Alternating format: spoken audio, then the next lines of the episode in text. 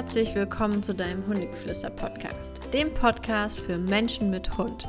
Mein Name ist Ricarda, ich bin deine Hundetrainerin hier in diesem Podcast und heute habe ich ein Thema mitgebracht, was so ein bisschen auf die Folge von letzter Woche aufbaut.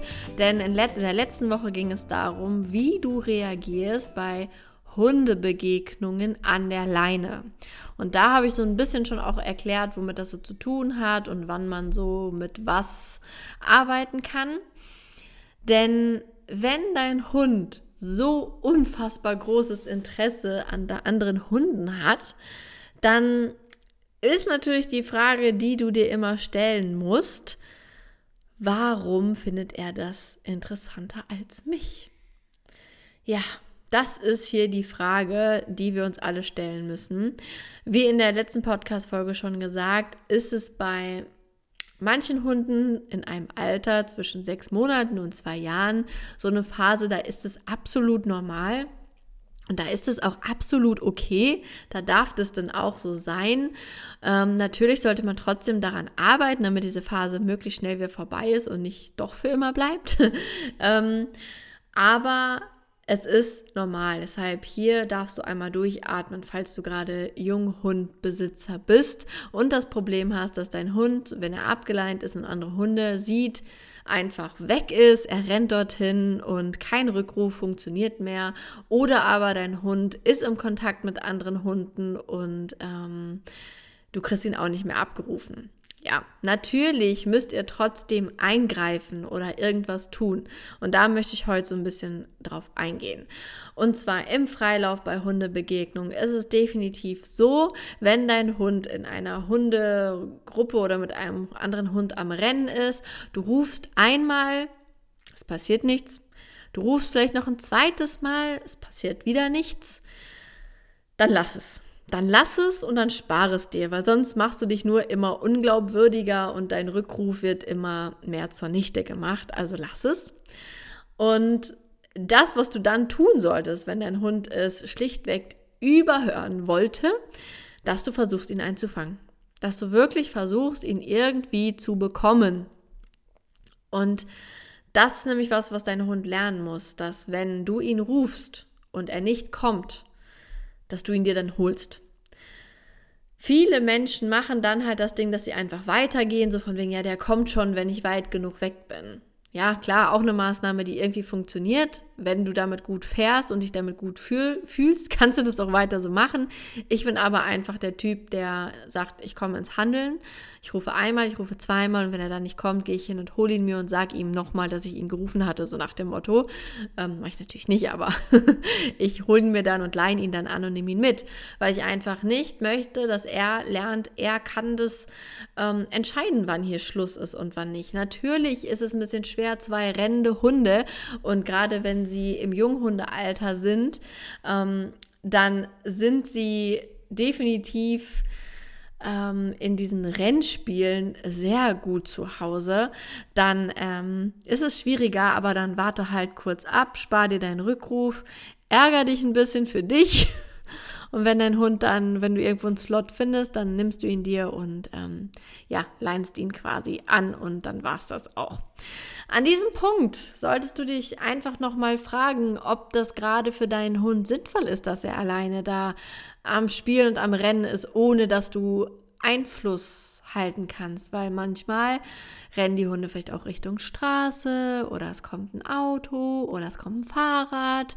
Und wenn man dann merkt, okay, ich habe gar keinen Einfluss auf meinen Hund, dann denke ich immer so, hm, ist vielleicht nicht so das Allerbeste. Deshalb, vielleicht solltest du an dieser Stelle mal überlegen, ob du das dann, wenn dein Hund so nicht funktioniert, wenn, sage ich mal so, ähm, dass du ihn dann an der Leine lässt.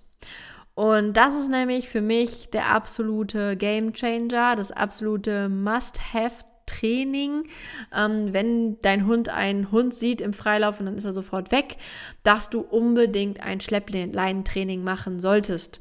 Dass dein Hund halt einfach lernt, dass du ähm, auch in einem Freilauf immer noch die bist, die entscheidet oder die bist oder der bist, der einfach den Ton angibt und dass man da in, in Absprache zusammen etwas tut, weil ich bin absolut, es ist absolut okay, wenn du deinen Hund auch mal dann entlässt und äh, man kommt sich quasi gegenüber, also entgegen, zwei freilaufende Hunde, dann habe ich die Spielregel, der Ike bleibt bei mir, also ich sage zu ihm ran, er bleibt in meinem Umkreis von einem Meter um mich drum herum und wenn der andere Hund so zwei, drei Meter von mir weg ist und ich sehe, der kommt uns entgegen, läuft ganz klar auf Ike zu und es kommt gleich hier zu einer Kommunikation zwischen den beiden, dann sage ich okay. Und dann kann er da auch ähm, gesittet in diesen Kontakt gehen. Aber bitte nicht noch, wenn er 20 Meter der andere Hund von mir weg ist, dann da auf Biegen und Brechen hinpreschen.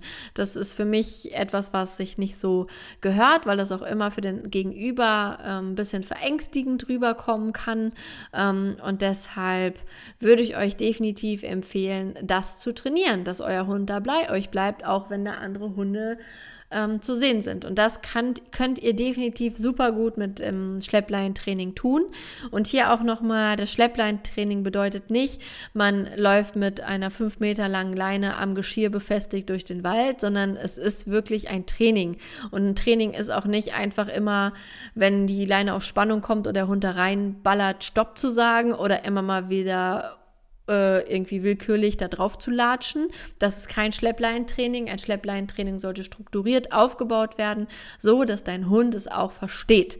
Und damit dein Hund das versteht oder du auch Zugriff zu einem logischen, sinnvollen Schleppleintraining hast, ähm, würde ich dir definitiv empfehlen oder sehr ans Herz legen, mein Training zu machen. Mein Training ähm, habe ich mir wirklich über Jahre gut überlegt.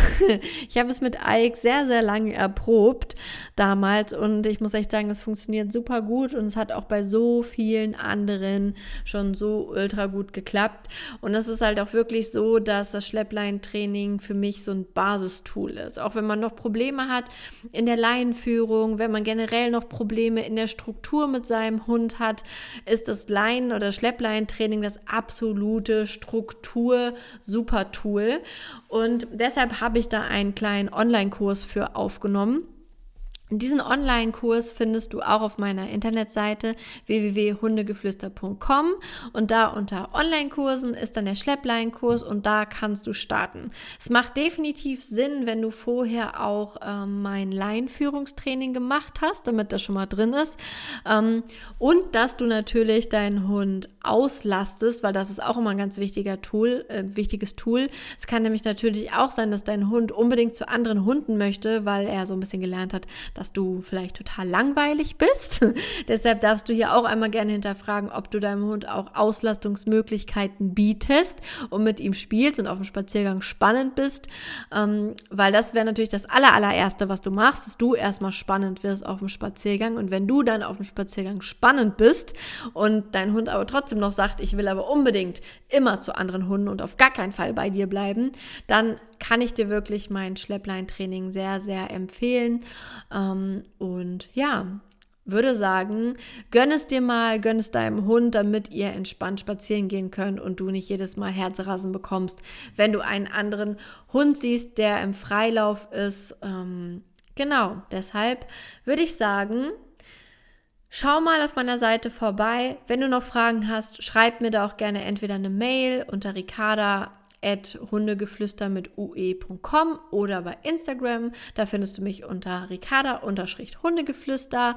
Da helfe ich dir auch gerne zum Thema Online-Kurs weiter, wenn du da noch Fragen hast. Ansonsten stehen aber auch ganz viele Infos bei mir auf der Internetseite. Und das war es auch im Endeffekt schon als kurzer, knapper Tipp zum Thema ähm, ja, Freilauf und Hundebegegnung. Genau. Ja, das war's. Ich wünsche dir noch einen wunderschönen Tag und bis zum nächsten Mal. Tschüss.